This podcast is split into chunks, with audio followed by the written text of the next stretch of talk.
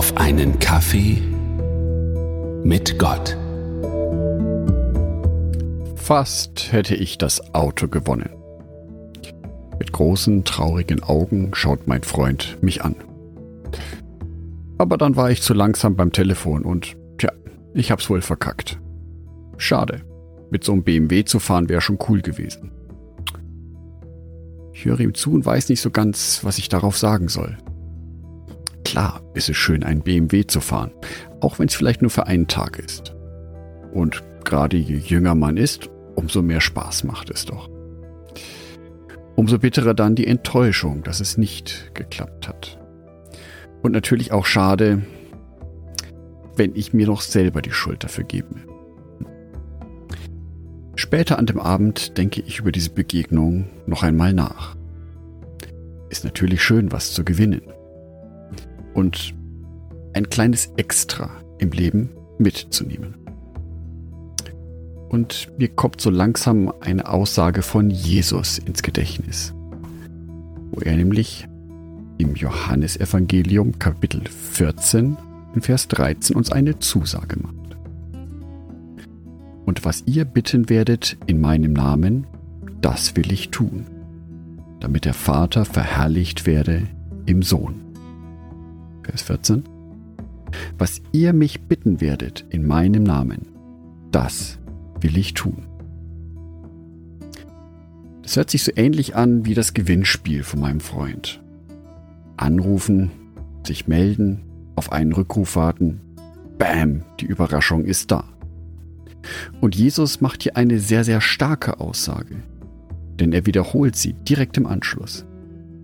Und was ihr bitten werdet in meinem Namen, das will ich tun. Deswegen enden auch so viele Gebete mit dem Zusatz im Namen Jesu Christi. Denn dadurch soll das Gebet nochmal verstärkt werden. Ich bitte im Namen von Jesus Christus. Und hier in der Bibel steht es ja, das will ich tun. Das ist eine feste Zusage von Jesus. Im griechischen Urtext steht für das Wort bitten werdet das Wort aiteo. Das heißt so viel wie bitten, verlangen, begehren. Aber im Griechischen wird ein Unterschied gemacht, und zwar aus der Stellung, von dem aus jemand etwas bittet. Ich kann etwas bitten, indem ich mich auf gleicher Ebene mit einem Menschen wähne oder wo ich mich ja unter einem Menschen wähne, wo ich anerkenne, dass der andere über mir steht. Und hier verwendet Jesus genau dieses Wort der Über-Unterordnung. Was ihr mich bitten werdet in meinem Namen, das will ich tun.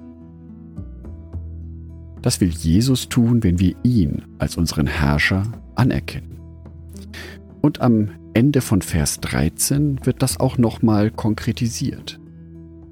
Das will Jesus nämlich nicht einfach tun und erfüllen wie eine Wunschbox, wo ich mir meinen roten Ferrari wünschen kann, sondern damit der Vater verherrlicht werde im Sohn.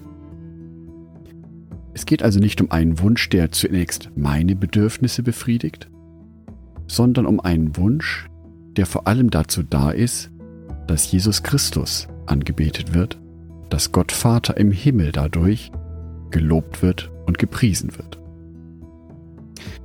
Es ist ein Wunsch, der also das ursprüngliche Bedürfnis von mir zunächst einmal etwas zurückstellt und mich selber dazu ermutigt, auf die Suche zu gehen, was ist wirklich gut für mich. Wäre der Ferrari wirklich etwas für mich? Für einen kurzen Moment vielleicht ja. Aber mein Ziel im Leben ist es nicht, einen Ferrari zu fahren. Mein Ziel ist die Ewigkeit, das Paradies, dem immer näher zu kommen. Die Bibelstelle ermuntert mich also, mich zu hinterfragen, was will ich wirklich? Will ich etwas nach menschlichen Maßstäben oder will ich etwas nach göttlichen Maßstäben?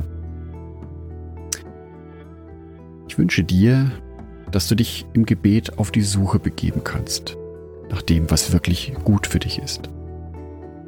Dass du die Sachen findest, die nicht nur dir gut tun, sondern auch dem lieben Gott. Andacht von Jörg Martin Donat.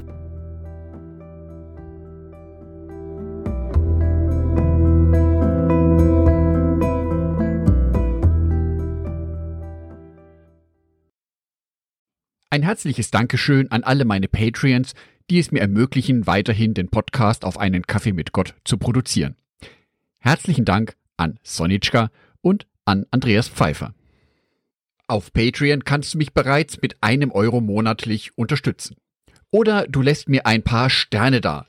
Das sagt dem Algorithmus nämlich, dass dies ein guter Podcast ist und wird so mehr Menschen angezeigt. Vielen Dank schon vorab.